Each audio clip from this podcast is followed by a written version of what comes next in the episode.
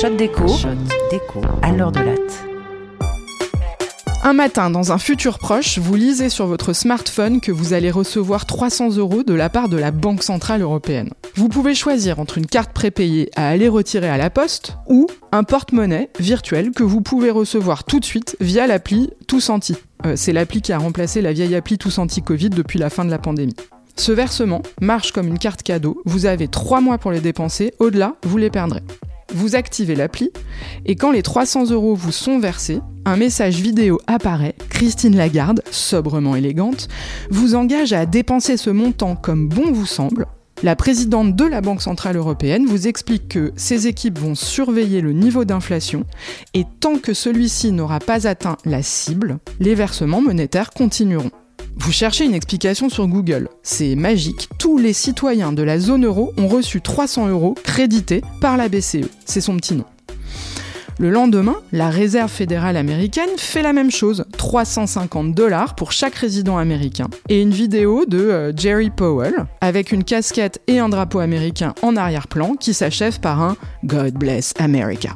Bientôt, au Japon et au Royaume-Uni, les ménages reçoivent tous une somme équivalente les banques centrales insistent, profitez-en et dépensez-les avant la date limite. Une vidéo brute circule, une heure après votre réveil, qui explique ce qui vient de se passer. On a tous reçu de la monnaie hélicoptère. L'expression a plus de 50 ans et avait été utilisée pour la première fois par Milton Friedman pour figurer une augmentation de monnaie qui viendrait du ciel, comme balancée par un hélicoptère.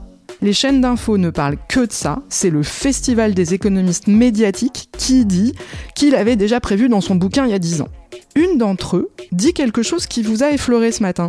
Elle déplore que l'argent soit distribué par la Banque centrale sur la base d'une émission monétaire et non pas par un gouvernement sur la base de recettes fiscales. Tant mieux, marre des impôts, commente un représentant du MEDEF sur le même plateau. Vous zappez.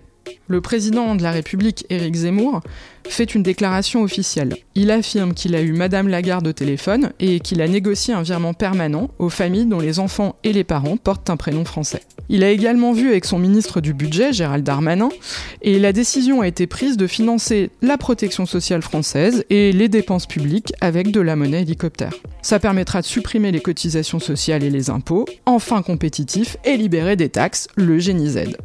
Christine Lagarde, qui était devant son poste lors de l'allocution du président français, s'étouffe dans son café. Elle réfléchit. Évidemment, ce que dit ce nabo est faux et il est hors de question que la BCE émette des euros pour financer directement les dépenses publiques. C'est une confusion grossière que fait le président français et que font tous les populistes européens au même moment. Ce sont des versements ponctuels, juste destinés à une relance ponctuelle de l'économie.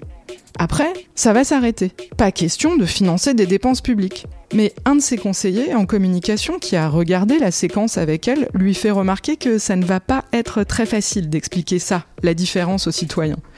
Le refus de Christine Lagarde suggérerait que la Banque Centrale Européenne préfère les banques aux ménages et entrave la souveraineté nationale. La gouverneure se réétouffe dans son café. Vous ne rêvez pas. Une somme douillette pourrait bien arriver bientôt sur votre compte lors de la prochaine crise. Ce sera la troisième phase d'une politique monétaire extraordinaire qui a commencé en 2009 suite à la gigantesque crise financière américaine des subprimes.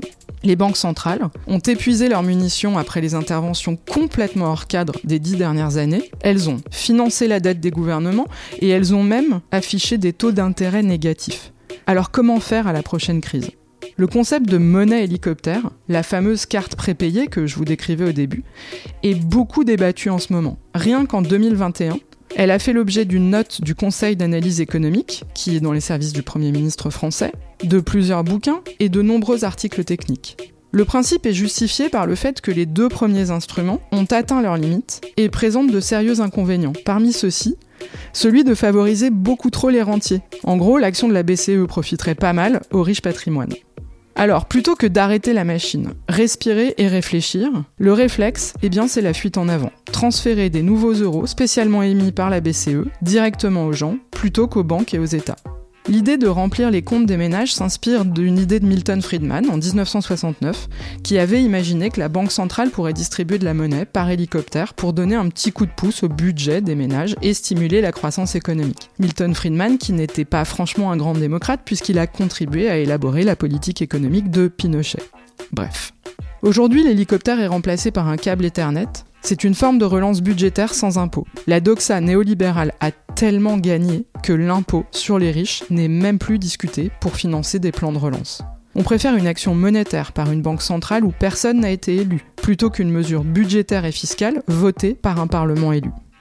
C'est un pur transfert de pouvoir, périlleux. Si elles perdent le contrôle du budget et de l'impôt, que reste-t-il aux démocraties Et donc à nous tous, les citoyens? Éric Zemmour s'en fout, lui. Sa campagne est justement financée par des patrons français qui ont tout intérêt à ce que les impôts disparaissent.